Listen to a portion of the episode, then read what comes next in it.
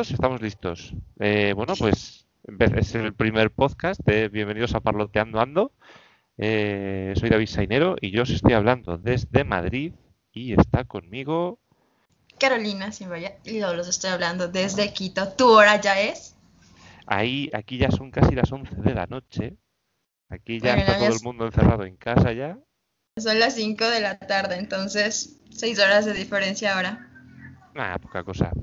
Y para todos los que nos están escuchando, eh, bueno, pues hemos pensado que era interesante poder hablar de todas las diferencias que hay entre nuestras dos queridas lenguas, más allá del charco, y, queríamos juntarlas en un podcast que podamos comentar de vez en cuando, pues algunas cosillas así que veamos distintas con, con bastante cachondeo, bastante marcha, eh, temas que nos parezcan de interés, sobre todo mucha comida, que nos gusta mucho el buen comer, eh, muchas expresiones. Ya sabemos que las cosas no significan lo mismo y ahora mismo puede que no, pero dentro de un tiempo, igual si podemos viajar, mm, podemos meternos en lío según que digamos. Sí, que aunque hablemos español los dos, eh, bueno, el mismo idioma, diferentes países, pues eh, luego de viajar te das cuenta que no es lo mismo. Entonces, este es el objetivo de este podcast, aparte de reírse un poco. Sí, eh, sí, nos lo vamos a tomar a mucha guasa. bueno, pues empezamos, como hemos dicho, con comida un poco, ¿no? Si quieres podemos comentar un par de platos. Vale. Sí, se me ha pegado mucho decir vale. Yo antes no decía vale, antes tenía que decirlo este, pero yo antes nunca decía vale. Cabe destacar que Carolina pudo vivir un, tiempo aquí. Yo todavía no he tenido la suerte de poder viajar a Ecuador, pero en el poco tiempo que pudo estar aquí eh, se le pegó casi todas las expresiones madrileñas que, existen. ah, bueno, se, me pegaron, pero porque me gusta remedar a la gente. Que en algún punto una amiga me dijo que quizá alguien me, me golpearía por burlarme. Bueno, no es burlarse, siento que me gusta aprender de la gente, pero la gente lo puede tomar como burla. Entonces, pero las, las ha adoptado como mías, entonces ahora sí que que por aquí vale y en Ecuador no se dice vale, pero bueno. el, hecho de que la mitad de las expresiones españolas se estén refiriéndose a burlarse es completamente casual, no tiene nada que ver. Sí, no tiene nada que ver. Bueno, pues para empezar, eh, yo por mi parte quería destacar dos recetas de mis queridos barrios madrileños, como son eh, nuestro mítico, nuestro gran querido bocata de calamares, que si yo te dijera de coger unos calamares rebozados a la romana y meterles en un pedazo de pan e intentar comerte eso tal cual está, ¿cómo lo entenderían la gente de allí? Um, bueno, es que aquí yo me doy cuenta que, bueno, aquí en Ecuador somos muy de buen comer, demasiado. Y creo que tú te has dado cuenta cuando íbamos a comer y, tú ya terminabas, sentías como que too much y yo, uy, sí, hay, hay espacio para mí. entonces, entonces creo que no, así, no haría mucha diferencia. Pues bueno, yo aquí en Ecuador hay unas hamburguesas, sobre todo donde yo estudiaba, se llama Polyburger, porque mi universidad era Politécnica. Entonces las hamburguesas, yo le ponía, bueno, patatas, papas dentro de la hamburguesa, papa cocinada, papa frita, papa en cuadritos, ensalada, y eso era que no me entraba a la boca. Entonces, ah, no sé, suena muy sexual eso, pero demasiado. Bueno, bueno, no te preocupes porque mm, al previendo la posibilidad de que me pudieras devolver el golpe con, el bocata de calamares, eh, la otra gran receta que siempre me ha gustado destacar en, para estas cosas es nuestro querido cocido madrileño. Cocido madrileño te digo como si fuera el único, realmente el cocido es de todas y cada una de las provincias de España tienen un cocido distinto y son todos igual de pesados. De hecho, como decía un, cómico español, eh, solo hay eh, dos cosas más pesadas en este mundo aparte del metal, como son la pana mojada y un bocata de, y un plato de cocido antes de acostarse. bueno, yo lo probé, no sé si, eh, no sé si fue propio porque bueno, no lo compré en algún lugar como muy típico, pero creo que lo probé. Tú cuéntame cómo va, qué nomás tiene para que nos demos una idea de... Esto es importante porque el cocido madrileño, como he dicho, el cocido puede tener muchas variaciones, incluso dentro del propio cocido madrileño. El que yo he probado de restaurantes en la Plaza Mayor y en otros sitios es un plato que tiene garbanzos, tocino, que vendría siendo toda la parte de la grasa del cerdo, chorizo fresco, un poco de hueso para darle sabor al caldo, eh, carne de gallina, patatas, zanahorias, se le puede echar también morcillo, morcillo que es como una especie de chorizo, por decirlo de alguna manera. Y luego es como un guiso, es un enorme guiso en el que en un puchero se pone a cocer el repollo, que puede ser por ejemplo un tipo de verdura, se pone a cocer el chorizo y la morcilla, eh, después se le va añadiendo toda la parte del tocinazo para que vaya haciéndose todo ese caldo, eh, se le echan el resto de verduras y luego lo importante, lo bonito del cocido madrileño es que no se sirve en un solo plato, que se puede servir como una tapa toda junta, sino que se pone en tres platos distintos. Por un lado está toda la parte del caldo, luego toda la parte de los garbanzos y las verduras y ya por último la parte de toda la parte de la carne, ¿no? Entonces es como un videojuego como por fases. Está el primer nivel, el segundo nivel, o sea, vendría la parte del caldo, luego los garbanzos, y luego ya para los más fuertes es cuando ya viene toda parte de la, de la carne con todo el tocino. Ah, o sea que no te lo ponen, bueno, yo lo que lo probé, me lo dieron así, me lo dieron como que todo en una, en un mismo plato. Entonces, pues no, no, no sabía que tenía, tenía esta, no sé, este procedimiento, por así decirlo. Aquí en, Madrid Capital, como son tan famosas las tapas, se suelen coger para un modo ración, una tapita, se junta. Pero el cocido madrileño, cocido bueno, es en tres platos distintos e ir aguantando. Y además es como una carrera de relevos. O sea, hay diez a la mesa y el que llegue al final. cuando llegan al tercer plato. Debería, cuando vuelva, probar uno de verdad, como para decir, sí lo aguanto. Que yo creo que sí, pero Habría que probarlo. ¿Tienes tú alguna receta de allí que también se venga con varios platos? Mmm, que se venga con varios platos. Bueno, es que tenemos aquí muchas cosas que no sé si a ustedes se les hagan raros. Eh, bueno, a mí uno de mis platos favoritos es que yo no sé cocinar muy bien, hay que decirlo. Yo sé comer, no sé cocinar bien. Entonces, uno de los platos que a mí más me gustan, pues nada, hay un plato que se llama yaguar locro. Esto es una palabra quichua, es como un caldo, pero de sangre. Entonces, este caldo, este caldo sí que te dan, porque a la gente no le gusta comer la sangre, pero la sangre la, la fríen ponen cebolla y todas estas cosas y, y, esto sí que te lo ponen como un lado por si no lo comes y bueno, el caldo tiene otras cosas, papas, no sé, depende cómo lo hagan, pero hay aguacate, pero todas estas cosas como que las ponen por separado. Pero así, así como, como lo tuyo, pues no, no, no, no, o que yo sepa, no. Pero tenemos otras cosas también. Eh, digamos, una de las cosas que más me gustan, que no son de donde yo vivo, pero creo que es muy popular a nivel de Ecuador, es el encebollado. Uy, no qué, sé qué, qué, bien suena. No sé, eso te iba a preguntar, no sé qué imaginas cuando te digo como encebollado. Encebollado por aquí, más que plato, es una técnica de, pues eso, ¿no? De usar la cebolla en un plato como un ingrediente más, un hígado encebollado o algunas patatas encebolladas. Vale, ya, está bien. Aquí, bueno, es un caldo de pescado eh, ah, pues no precisamente el pescado, ajá, y tiene yuca y, bueno, pues aparte la cebolla está picada y, te la ponen encima, entonces tú la mezclas todo y esto es el encebollado.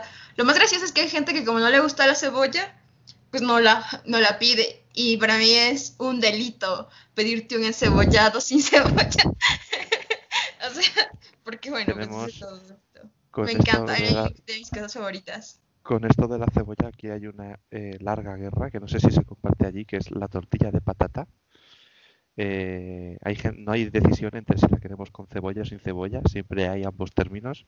Yo personalmente temo decir cuál es la que me gusta por miedo a que la gente luego venga a criticarme. a este nivel estamos de, de enemistad entre, entre los que quieren cebolla y los que no. Hashtag libertad de expresión con la cebolla. Bueno, de comida, eh, también habíamos pensado, el, por lo menos ir comentando en cada podcast una fiesta o evento que sea propio de cada territorio.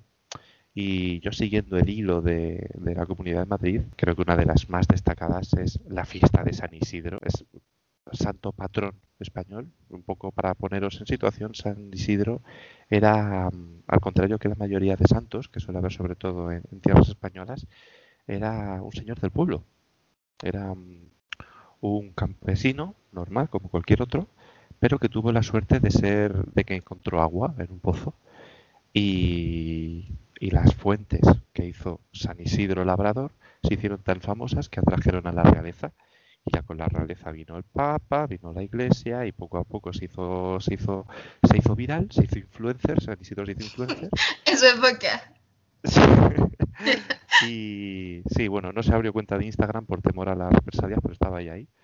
Y, y nada, al final llegó un momento en el que nombraron un santo, San Isidro Labrador, que lo que empezó, lo que empezó siendo hace 50 años una escapada al río a pues a estar ahí de camping, ha acabado siendo la excusa perfecta para, bueno, menos, quitando este año, que los chavales se puedan juntar a beber exageradas cantidades de alcohol bajo el nombre de un patrón que ni conocen ni nada, pero bueno, ahí está. ¡Viva San Isidro!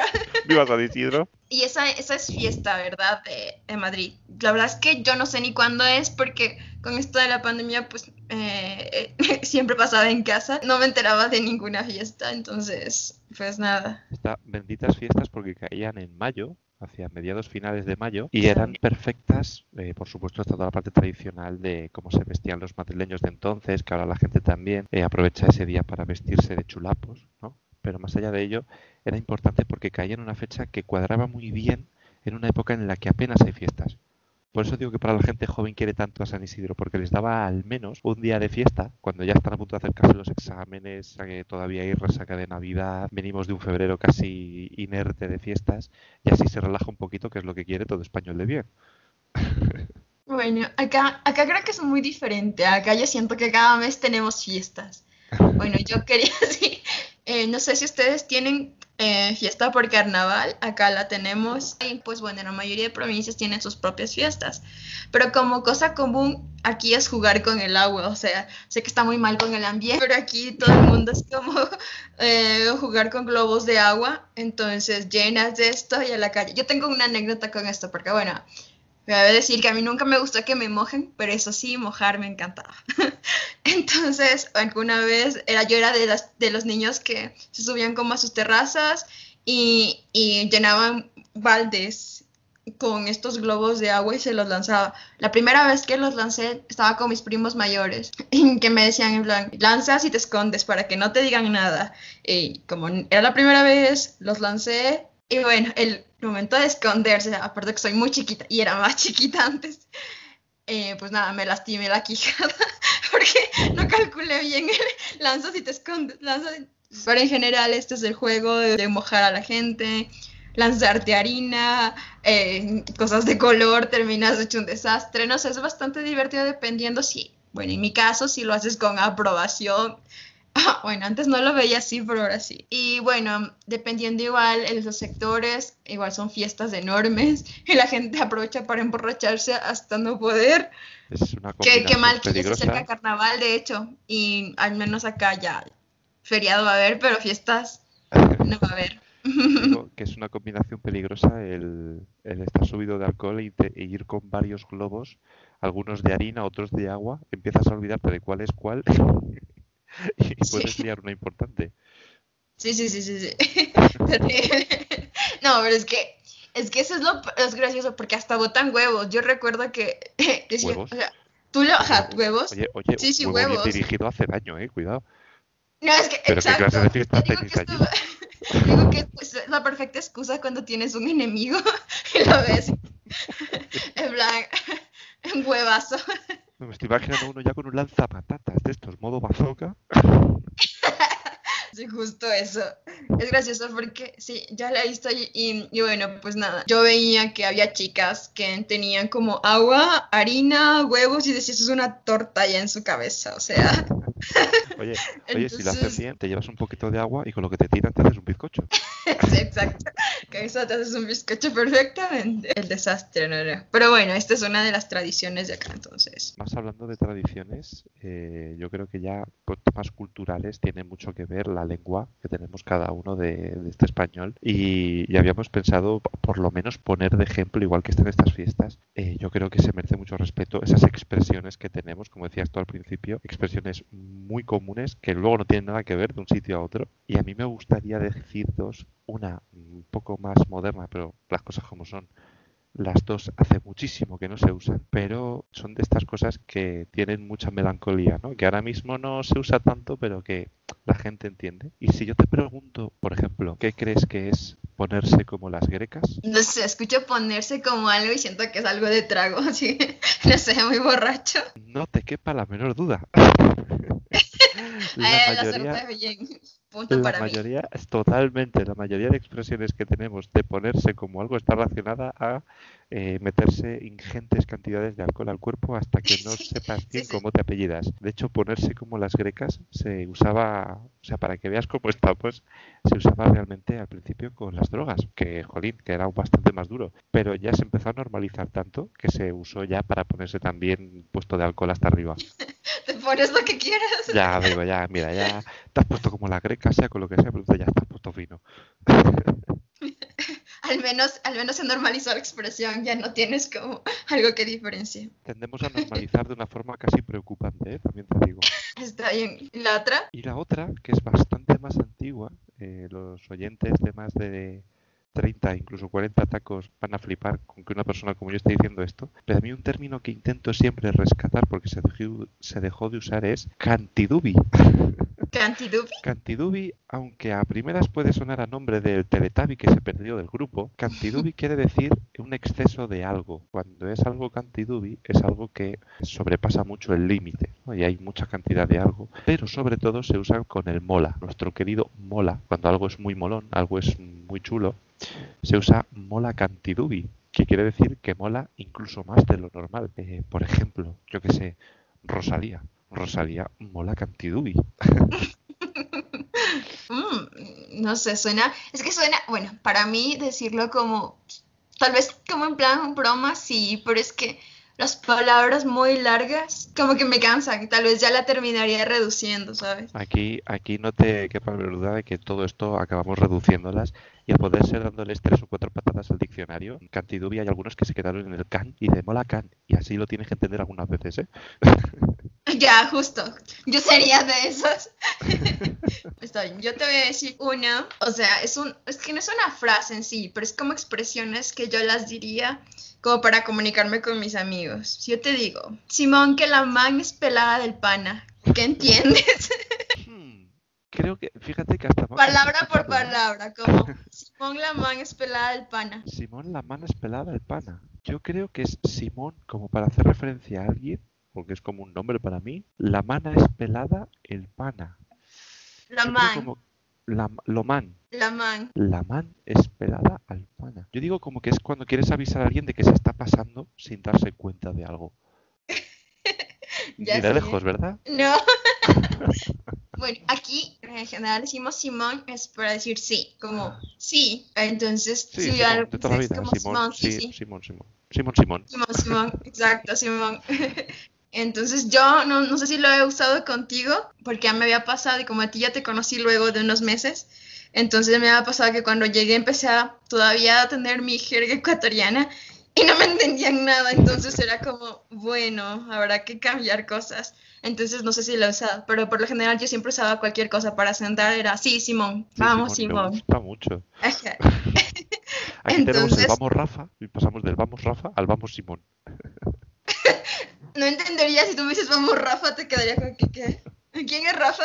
Y bueno, la, ah, bueno, cosa ecuatoriana aquí se dice la man a una chica, o sea, rarísimo, pero como que el man y la man, el chico y la chica. Entonces, man es hombre, obviamente, pero, pero bueno, aquí solo le pones el la y es chica. La man. Entonces, Simón, que la man es pelada. Si escuchas pelada, es la enamorada de alguien. Entonces, sería como que sí, la chica es la enamorada del pana, es del, del chico, o sea, de algo, cualquier persona. Tú puedes decir pana a un amigo, pero también es como decir de una manera como que más tranquila, más fresca, diría yo, como a cualquier otra persona para referirte. Entonces, para no decir como que del tipo, que aquí suena como que muy, como que muy grosero, no sé, decir como que el tipo este o, o este. Y es lo que a mí algo me sorprendió, no sé, allá en España utilizaban mucho lo del tema de referirse a alguien como que esta y esto. Yo me sentí ofendidísima, como que, ¿cómo que esta?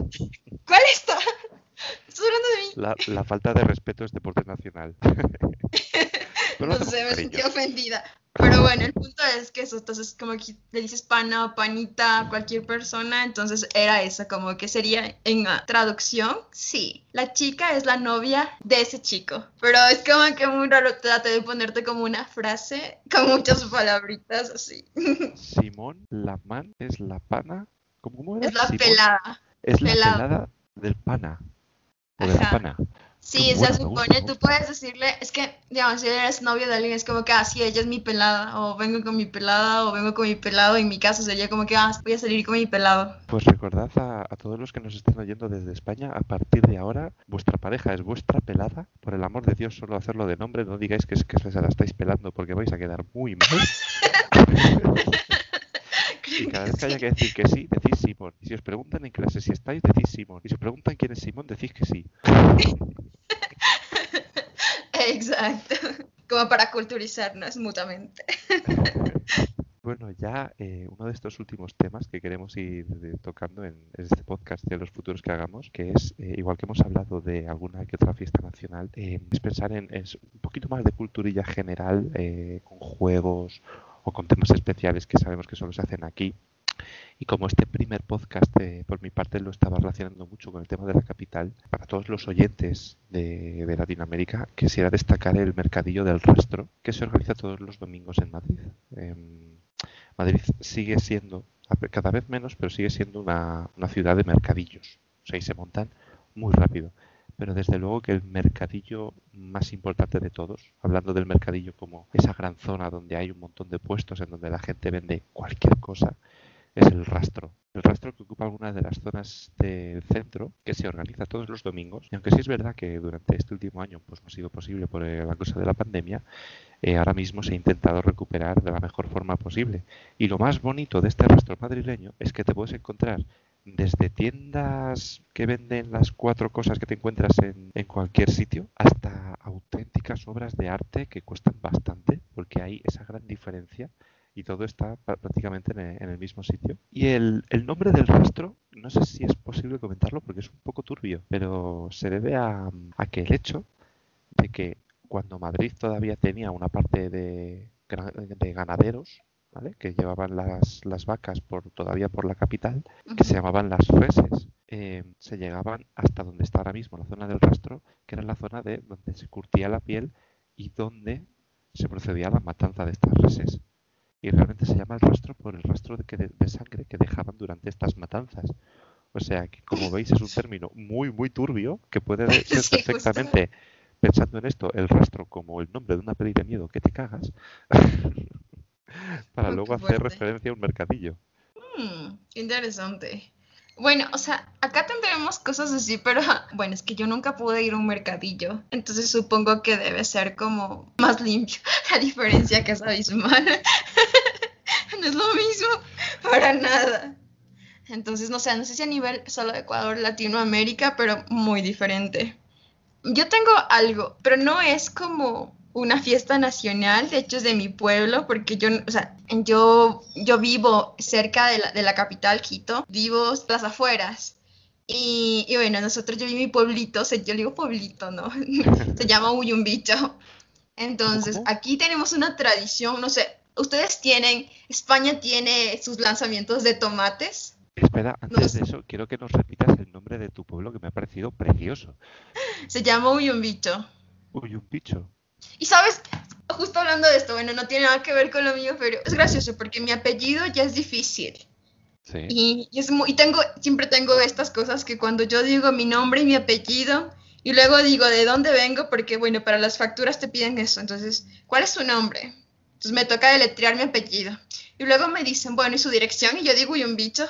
Y me toca deletrear mi, mi, pueblo. Entonces, es como, por Dios, son cinco minutos de estar deletreando eh, mi apellido y eso. Entonces, he optado por si puedo llenar yo la factura. por favor.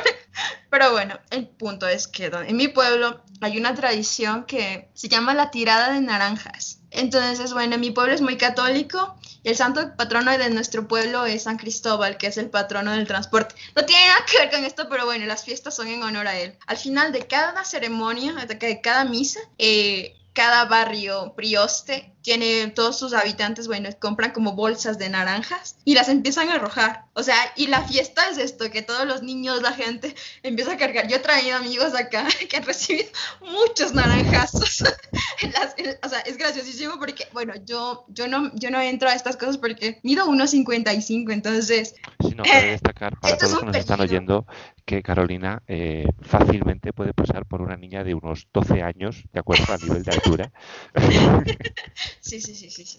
Total. Entonces, para alguien de mi estatura, meterse en un grupo, en una multitud que es atacada por naranjas, creo que no es una buena idea. Entonces, yo como, yo, de hecho me meto en el grupo de los niños. ¿Y qué hacen los niños? Que son que las naranjas que se van por los costados las retiras. O sea, las que nadie las ha cogido y, las, y están salvables, pues me las cojo yo. Eso. Pero bueno, eso es más o menos la tradición de mi pueblito en fiestas, que son muy buenas, muy buenas. Y bueno, que si algún momento puedes venir, pues ya las verás tú y que son muy buenas. estoy, eh, vamos, o sea, te lo he dicho muchas veces que yo ardo en deseos de poder ir solo por probar este tipo de cosas.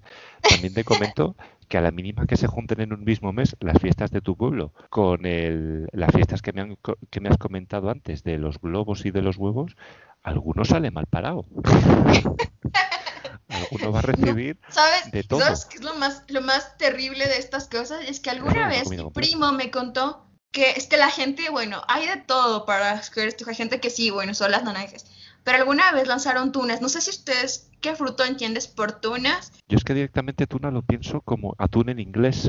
Entonces, como se estén lanzando atunes, ya vamos. Porque un atún. No, no, no.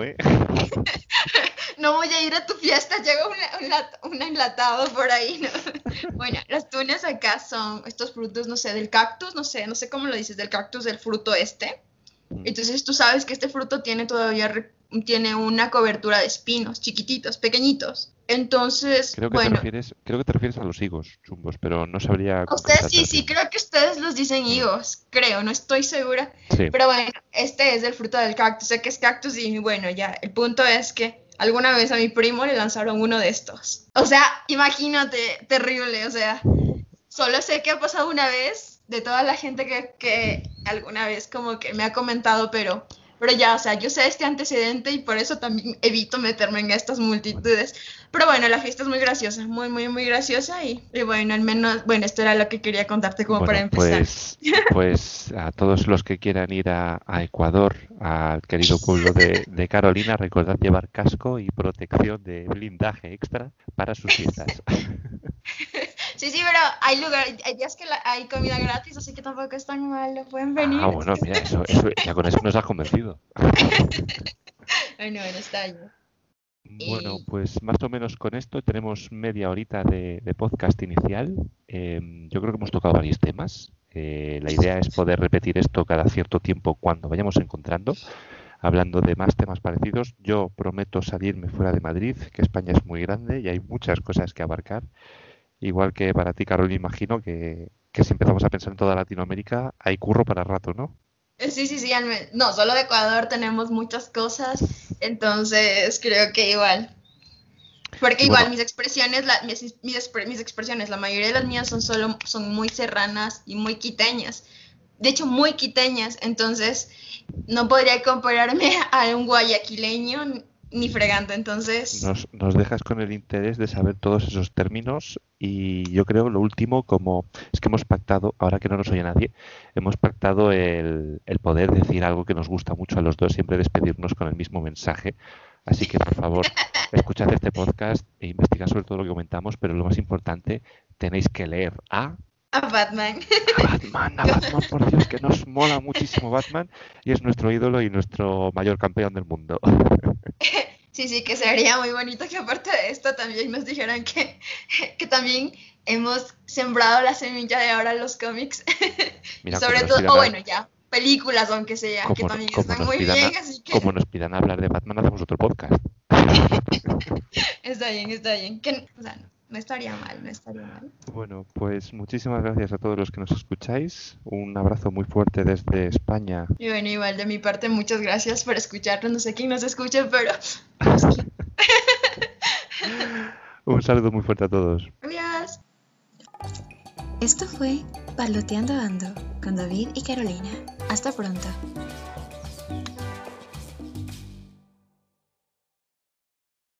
Vale, pues eh, creo que ya estamos. Eh, bienvenidos después de muchísimo tiempo de nuevo a Parloteando Ando. Eh, si ya nos acordáis de nosotros es perfectamente normal. Hemos estado mucho tiempo sin poder sacar podcast por problemas, por trabajos y tiempo. Pero nada, saber que volvemos con fuerza desde los madriles españoles, David Sainero. Desde Quito, Ecuador, Carolina vaya. Y sí, lo siento, hemos estado muy desaparecidos, pero bueno, es para hacernos extrañar. Efectivamente, todo es una estrategia. Si al final lo que queremos es que no podáis vivir sin nosotros. Sí, sí, yo creo que cuando uno no tiene algo es cuando más lo aprecia, así que ojalá alguien nos haya apreciado más. Pero nada, avisaros que volvemos con ganas, volvemos con alegría Vamos a intentar grabar más de seguido, vamos a intentar sacar más de seguido para, para poder seguir hablando de todas esas maravillas que no tenemos en común la, comunidad hispanohablante. Hoy tenemos un tema que puede dar para uno, dos o incluso tres capítulos, ¿no? Sí, sí, sí, sí, sí. Yo creo que este tema abarca muchos aspectos, entonces a mí me gusta, me gusta hablar de este tema vamos a hablar eh, de la familia, la familia. Creo que, no sé, a mí me emociona, me emociona mucho porque soy muy apegada a mi casa, a mi familia. Entonces, y bueno, pues hay familias de diferentes formas, incluso la nuestra, ¿no? Es diferente. Totalmente. Vamos, vamos a hablar de algo que, de la única, de las pocas cosas que uno no puede elegir en esta vida, que son la familia, tanto para lo bueno como para lo malo, pero por supuesto más para lo bueno. Y, a mí, y, como decía mi compañera, pues oye, las familias hay de todos los tipos, de todos los tamaños, y estoy seguro de que aquí todo el mundo tiene que hablar sobre su propia familia, sobre quiénes, quiénes lo, integran, quienes consideran que hasta el vecino puede ser familia. Se puede dar. el gato. o que hay gente que quiere más a sus, a sus mascotas que a su familia. Sí, sí, sí. Ah, bueno, que ahora mismo ya son parte de la familia, entonces... Eh, entonces, para empezar, hablar de cómo es la familia de cada uno de, nosotros, pues Carolina, para empezar, la pregunta es, ¿cuántos son en tu casa? Ah, bueno, nosotros somos cuatro, mi mamá, mi papá, bueno, mi hermano y yo. Yo soy la mayor, eh, mayor con seis años, entonces, bueno, voy a hablar un poquito de eso. Eh, ¿O no? Bueno, no, creo que para después. Son los tuyos. ¿Cuántos son en tu casa? Porque si no... Vamos, vamos dosificando que si no te vas para por los, por los cerros de Úbeda. Para todos aquellos que me escuchen desde Latinoamérica, es un dicho muy español, irse por los cerros de Úbeda, que es como perderse en tus propias palabras. y luego por, mi caso... Eh, sí, pero que, queda como más es castizo. Okay, okay. Porque en Úbeda hay cerros. Está, no, tampoco tiene mucho misterio. La mayoría de los dichos tienen que ver con algo rural que no tampoco tiene mucho misterio. Eh, bueno, pues la verdad es que mi familia se podría decir que es bastante grande. Si es verdad que, bueno, eh, mis, eh, yo estoy, mis padres están divorciados, entonces yo podría decir que tengo mi padre por un lado y mi madre por el otro, pero luego eso se empieza a ampliar, que si vecinos, que si tíos, que si primos, que si abuelas, que si abuelos, y de repente empiezas a sacar familia de todas partes. Pero sí es verdad que lo que es el núcleo, núcleo familiar, pues soy hijo único. Y hasta hace un tiempo dentro de mi familia había dos tortuguitas también, hablando de las mascotas, que ya en su día las, las pude liberar. Y, bueno, y mi querida consola, que yo prácticamente la tengo como una hermana. más allá de consola, sí que tengo una tradición, que es que cuando llega la cesta de Navidad de la empresa, para mis padres, suelo cachondearme mucho, que suele venir una paleta de jamón, que no es, no es lavar, no es la pata, la, la pata de jamón serrano es una paletilla. ¿A qué te refieres con consola? La videoconsola, la PlayStation. Ah, Yo y mi mundo friki. O sea, no, no salgo de ahí. No, no, pero más allá de la videoconsola y del cachondeo que tengo con eso, es que todos los años me llega una paleta de jamoncito. Bueno, me llega, me mm. llega a mis padres. Entonces yo todos los años hago que es mi nuevo hermano. Entonces todos los años tengo un nuevo hermanito, que en este caso es esa paleta de jamón ibérico que yo la quiero y la cuido hasta que me la como, por supuesto. ¡Oh, qué turbio! tengo un hermano que me lo como. Uf sea, más que no, no me entra tristeza, ¿eh? Fuerte. Mi hermano lo querría así, como en los Simpsons. No lo sé. Bueno, sí. Yo no conté a mis mascotas, qué mal después que nombraste a tus tortugas. Ahora me siento la peor hermana del mundo. ¿no? madre, madre hermana. Sí, yo también tengo dos perros. Uno se llama Don Gato que el otro se llama Bailey. Ya, lo siento. Ahora sí, continúo. Sí, porque lo de que tu perro se llame Don Gato, yo siempre he pensado que es una estrategia de despiste o algo. y no, yo creo que para hablar bien de las familias seguro hay que hablar de, cómo éramos cuando éramos pequeños, ¿no? De cómo es esa, esa vivienda, esa casa de, siendo nosotros pequeñitos y cómo se montaba todo y cómo se podía liar. Yo personalmente me acuerdo en mi casa la, la, que se liaba cuando había un cumpleaños, sobre todo el mío, siendo hijo único, pues efectivamente era centro de atención y bueno, mi casa es verdad que no es muy grande, es piso, o sea, no es, no es casa de dos pisos, es un, tercer piso.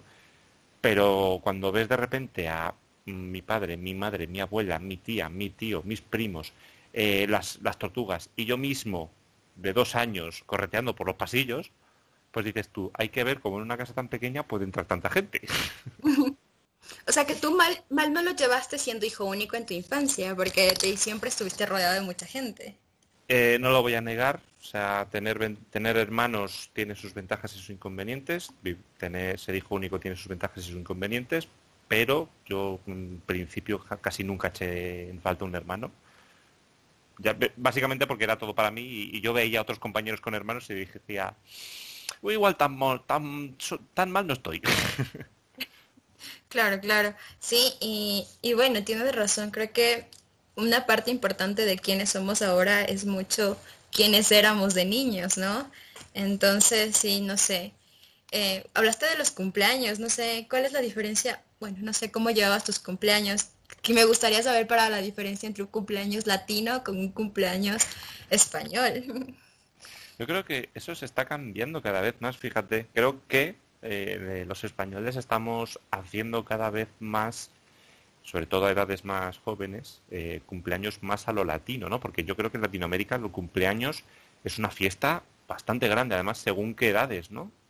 Sí, sí, yo tengo, es que, no sé, yo en mi cumpleaños de un año, o sea, tú me ves a mí chiquita con un bonete, no sé si lo dicen así, con estos gorros cumpleañeros, no sé si lo dicen hacia allá, eh, una bolita con un súper vestido, se me tengo más vestido que cuerpo, eh, y, nada, con globos, la piñata, eh, la comida, el pastel ahí. Entonces yo decía, a ver, que yo no estoy segura que no disfruté eso, porque tenía un año, por Dios. Entonces no sé cómo sean, que igual allá en los fiestas de cumpleaños hacen juegos, no sé, el Suponte, no sé si hicieron, o hacían ustedes, tenían este juego, el de las sillas, el que te lo quitaban la silla y no sé qué normalmente, Ahí depende, porque si es verdad que depende de dónde vivas. Claro, si vives en una zona que tenga jardín o parque, mm. pues lo haces ahí más o menos igual. Si vives en una urbanización, que es básicamente mm, bloques de pisos pero con una, un patio común, pues ahí es donde se organizan los cumpleaños de todos los chavales del vecindario. Eh, pero como es en mi caso, si bebes en un piso, que es mayoría de gente tiene un piso y ya está, pues se organizan fiestillas en casa. Entonces tampoco da para el juego de las sillas, pero sí, alguna vez que, alguna que otra vez, si no he sido yo, me he ido a colar en algún cumpleaños donde se haga. pero ya ustedes tenían piñata y estas cositas. Sí, sí, sí. Sí, ya te digo, ahí depende, ahí depende de cómo de grande quieras que sea el cumpleaños. Eh, yo personalmente los cumpleaños se celebraban yendo al cine. O sea, no había todo despliegue porque tampoco había dónde hacerle. O sea, yo no contaba con un sitio donde se pudieran celebrar. Entonces, nada, me iba con mis compañeros del colegio al cine y luego nos íbamos a, a un Burger King a, bueno, se supone que es a cenar, pero ya acabamos mm, ensuciando todo. O sea, la excusa de ir al burger no era cenar, era para lanzarse comida, gritar, volver locas a nuestras madres y nuestros padres. Eh, bueno, era un, un, show, era eso. Oh, pero suena, bueno, suena divertido. No sé, es que aquí recuerdo que eran las piñatas, las ollas encantadas, que eran como, no sé si conoces las ollas encantadas, que son como especies de piñatas. Son especies de piñatas, pero de barro. Entonces eso lo golpeas con un palo y suena como que quiebras el cráneo a alguien, así que lo estoy pensando, digo, eso, aquí nos lo acabamos tirando los unos contra los otros.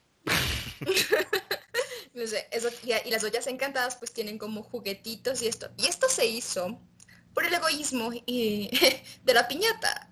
Bueno, yo lo creo así, porque bueno, pues en la piñata tú sabes que ponen juguetitos y caramelos y todas estas cosas. Entonces siempre hay el que es más acaparador y el más hábil para coger las cosas. Que normalmente no era yo, eh, y que te abarca con todo y se lleva todo, entonces tenías la tu olla encantada, que era como tu premio consuelo de aquí tienes, o sea, esta es tuya, o sea, tú la rompes y nadie puede acercarse a coger lo que está en tu olla encantada.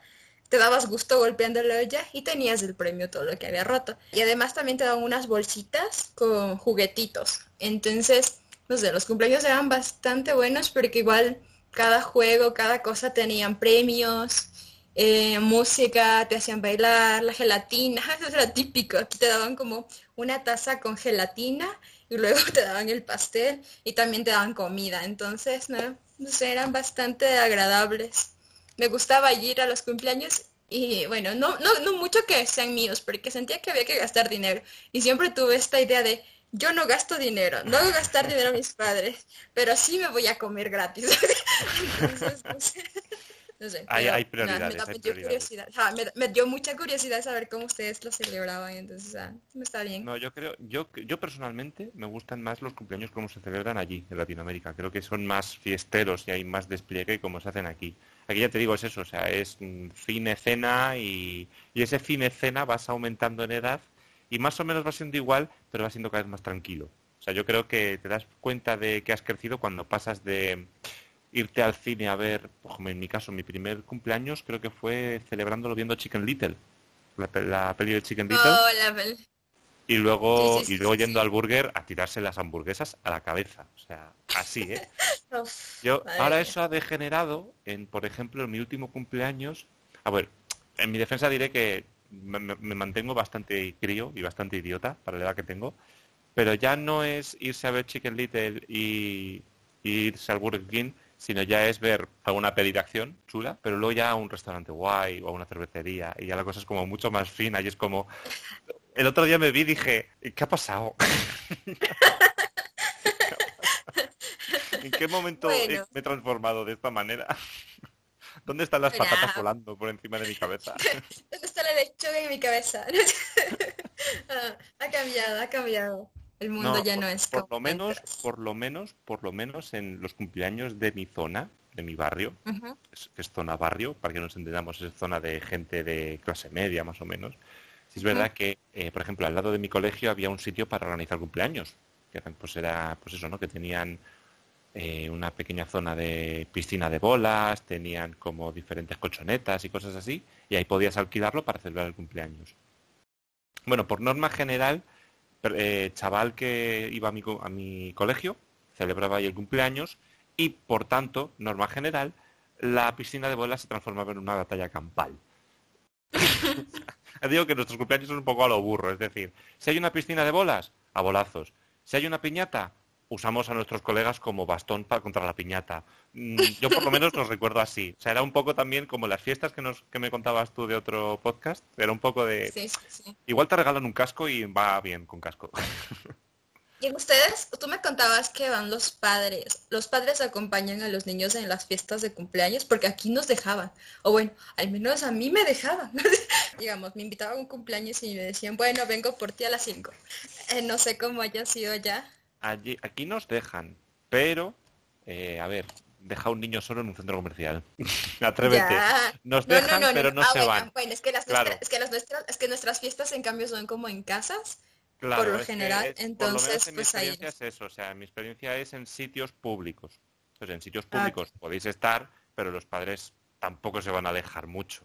Porque es lo que te he dicho, o sea, el cine la que te pueden enviar en el cine una, como digo yo, una manada de gremlins, ¿no? que son niños pequeños, que puede ser muy importante. Entonces en el cine entras solo, pero siempre va a haber dos, tres padres a ojo a visor, no vaya a ser que un niño de repente pues empiece a hacer cosas que no debería. Igual y se va con el señor de los dulces, entonces.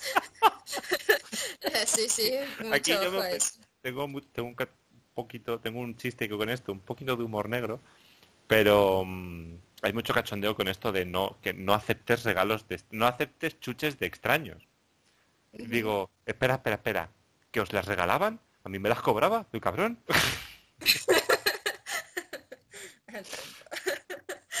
no sé. Bueno, Ay, que nos hemos ido de largo con lo de las fiestas. Bueno, cuéntame, no sé, eh, cómo eras de pequeño, no sé, alguna anécdota.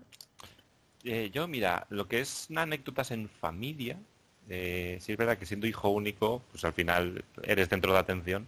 Además, eh, mi, mueble lo demuestra porque el mueble solo tiene fotos mías. Entonces, cara, para todo el mundo muy guay porque me ven de pequeñito a mayor, ¿no? Como he ido creciendo, pero a mí se me hace muy raro todas mis caras de un año a 25 años, todas mirándome, para, que yo pueda testiguar cómo he ido cambiando y digo, uff, uff, no sé si estoy yendo bien porque yo era muy mono de pequeño.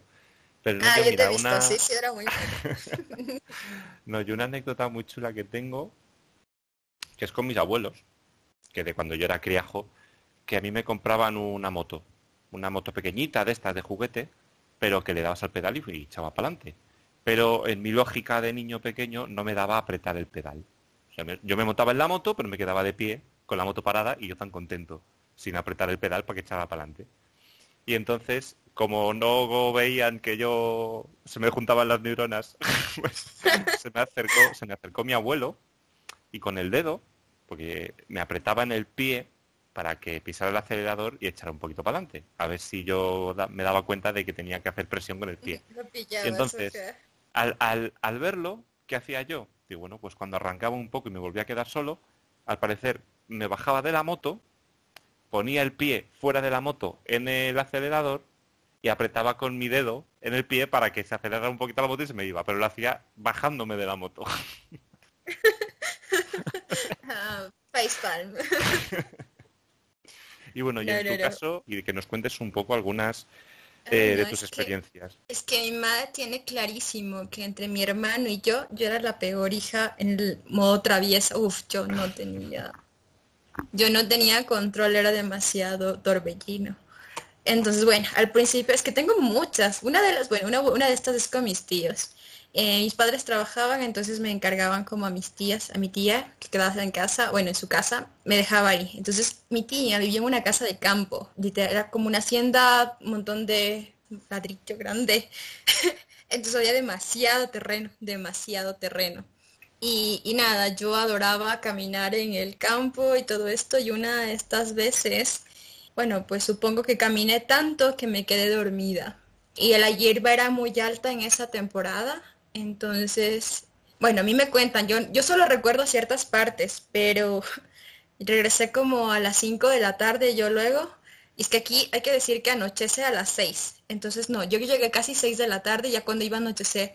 Y encuentro a todo el mundo llorando y yo era como que, bueno, ¿qué pasó? Porque lloran todos. Y luego me, todo el mundo me abrazaba y, ¡ah, estás viva! Porque todo el mundo me estaba buscando en un pozo que había ahí, porque como yo me había desaparecido como desde las, como desde la tarde, me dicen, no sé, o sea, bueno, no tarde, tarde mañana, como desde las 12 hasta las 6 de la tarde y no me encontraba en ningún lado. Y como yo tendría como unos 5 años, entonces, y me quedé dormida sobre el pasto y todos me abrazaban y todo esto fue como, la gente creía que estaba muerta.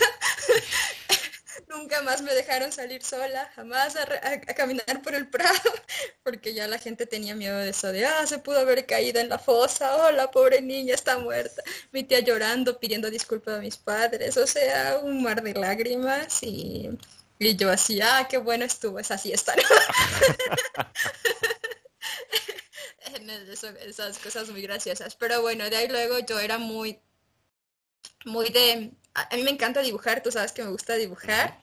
Entonces, eh, bueno, lo tengo desde pequeña, entonces yo cogí el maquillaje de mi madre y pintaba las paredes. no entiendo cómo no cómo me aguantaba. Pero en mi defensa ya que era una pintora, una artista romántica, porque dibujaba a mamá, papá y a mí, porque todas estas cosas hacía hasta cuando era hija única, que fue hasta los seis años, que ya llegó mi hermano. Entonces yo dibujaba mamá, papá, y yo y a mi perro al lado. Entonces llegaba mi mamá y decía, ¿por qué hiciste esto? Y decía, era, los dibujé a los tres, es que los extrañaba mucho. Entonces, entonces como... Y procuré usar el pintalabios más caro. Por el amor, porque el amor no tiene precio. No, mentira.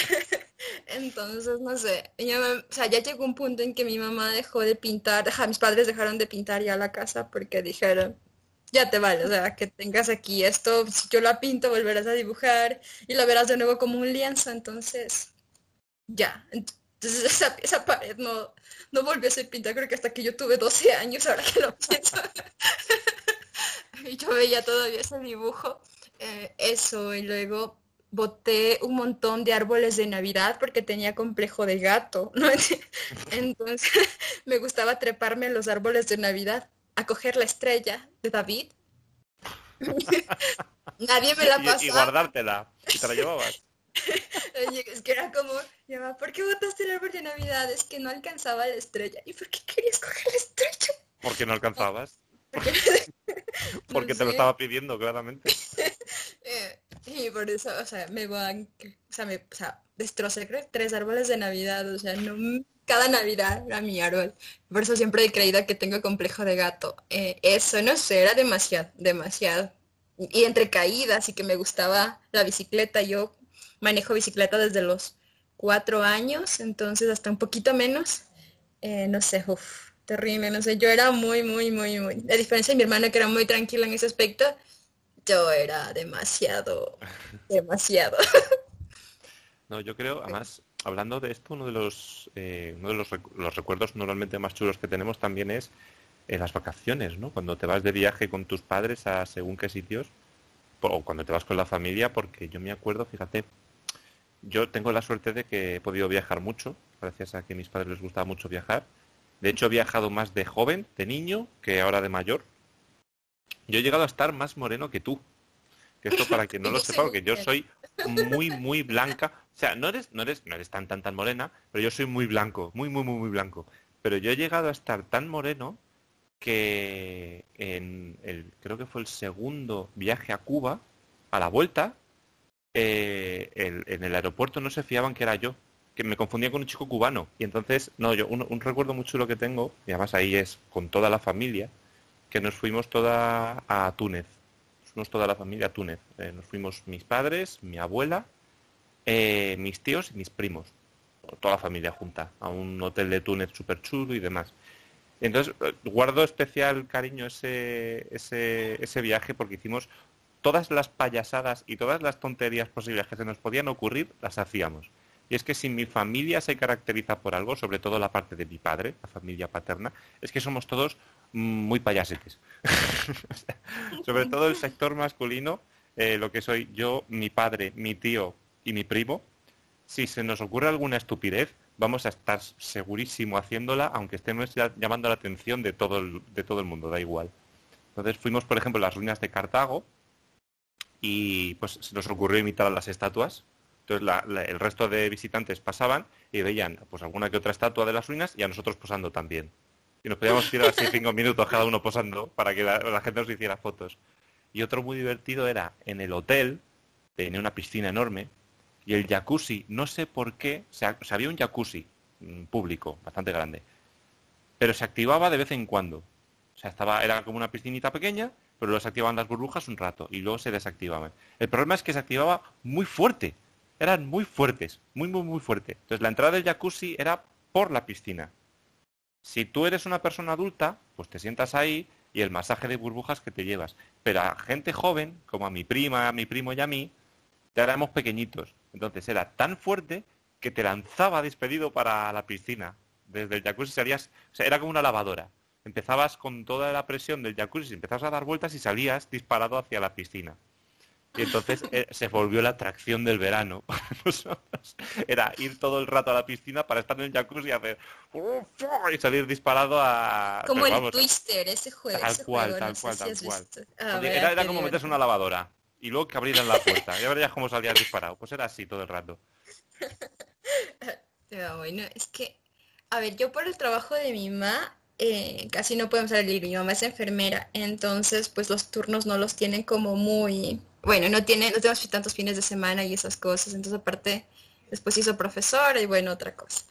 Pero los paseos eran como por aquí de los paseos que recuerdo de mi infancia un poco es uno que aquí hay un nevado que se llama el Cotopaxi, una montaña. Entonces creo que fue la primera vez que yo vi la nieve. Es que aquí no ves nevar nunca. Entonces si tú quieres ver nevar, tienes que ir a una montaña y ahí ves estos, estos nevados. Y bueno, pues aquí no sé si aquí, no sé si conoce el término el soroche, bueno, no creo, es cuando te coge la altura. Entonces, yo recuerdo que siempre en esos paseos me iba a, andar, lo digo entre comillas, no me ven, pero lo estoy poniendo entre comillas andar. Sí, sí, estaba moviendo pero... rápido, ¿vale? porque siempre me cargaban, porque yo nunca avanzaba. Terminaba muerta con la presión baja, toda pálida, esperando llegar al primer refugio a que me den chocolate caliente o eso, solo posar para las fotos abajo. Mis paseos eran así porque, ah, bueno, yo era muy debilucha, además que, o sea, me desmayaba entonces, ah, eso. Y luego las caminatas, aquí se puede ir a caminar mucho y del zoológico. Creo que no he tenido tantos paseos así, muchos para recordar.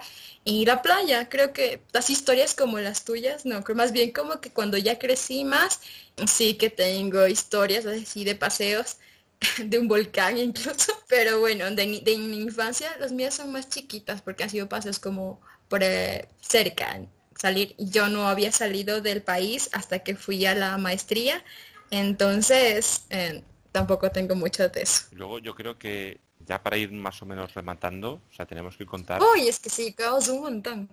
Es que, porque aquí podemos tardar mm, tres episodios prácticamente, solo hablando de anécdotas, y no descartamos que hagamos una segunda parte de este, pero yo creo que para rematar, eh, sobre todo poder contar alguna anécdota bonita, ¿no? Porque tenemos un montón de anécdotas eh, súper divertidas y demás, pero yo creo que lo pide, tal y como están las cosas, que podamos cerrarlo contando algo emotivo, algo... Tampoco queremos eh, animar al llanto, que esto es para estar de buen rollo, pero yo, por ejemplo, bueno, espérate, porque ahora lo tengo que pensar. Pero yo creo que tengo un, o sea, un recuerdo de infancia así chulo que pueda mezclar así con la familia. Eh, yo personalmente me acuerdo de una Navidad, lo mismo, todos juntos. Y no, lo que me gustó de ese recuerdo es que no hay nada muy especial. Sencillamente estábamos todos viendo la tele, estábamos viendo lo de las campanadas. Y, y fue ese momento de pues estar así en la cenita, tranquilito, que me estaba dando más el calorcito del, ver la cena en la cara y ver a todo el mundo así reunido y eso es algo que mm, se puede perder muy fácilmente. Entonces es algo que siempre animo a la gente a, cuando esté ahora despistada o cuando esté a otras cosas, que se pare un segundito, sobre todo cuando está reunido con los suyos, y que valore lo que tiene. Porque es algo que se, se, puede ir, se puede ir perdiendo con el paso del tiempo, con la rutina diaria, y de vez en cuando siempre mola mucho recordarlo. Como tú dices que eh, eh, que no los valoras a veces cuando, o sea, los valoras, perdón, cuando, cuando no los tienes. Y yo creo que son esas cosas que, que yo no me di cuenta hasta que estuve lejos de casa. Em, eso, cosas tan simples como las que acabas de decir, en, las que compartes la mesa con tu familia. Eso, mis papás les encanta jugar, como te digo, y a veces era gracioso verlos jugar.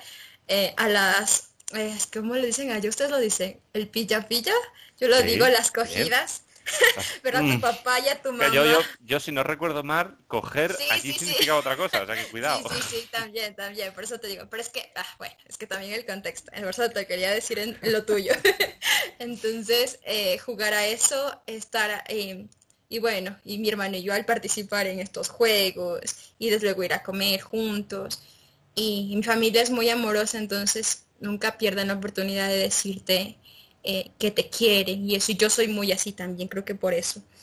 Y, no sé, yo creo que eso te digo, uno, uno no valora eso hasta que no lo tiene y realmente me di cuenta que eso, que son esos momentos especiales los que realmente valen la pena, que tal vez ni siquiera tienen que ser grandes aventuras, sino son eh, momentos de mucho amor en los que en los que realmente se ve eso, la unión de la familia y todo, no sé, me parece muy bonito y, y eso, como tú dices, animar a la gente, eso que valore lo que tiene y se dé cuenta. Quizás a veces damos por sentado muchas cosas que están ahí y siempre estarán. Y tal vez no. Entonces, eso. Bueno, pues con esto yo creo que ya tenemos 30 minutazos de podcast hablando de familia. Y yo personalmente voy a lanzarlo ahora, vamos a pensarlo. Pero yo creo que este, o sea, el tema de la familia y el tema de la niñez da tanto juego que yo creo que este nos ha quedado un poco más para hablar de todas las partes bonitas y yo creo que podemos preparar toda una parte 2 con cómo éramos nosotros de niños, pero la versión chunga, es decir, las trastadas, los problemas, todos los quebraderos de cabeza que yo les haya podido causar a mi familia, va para rato.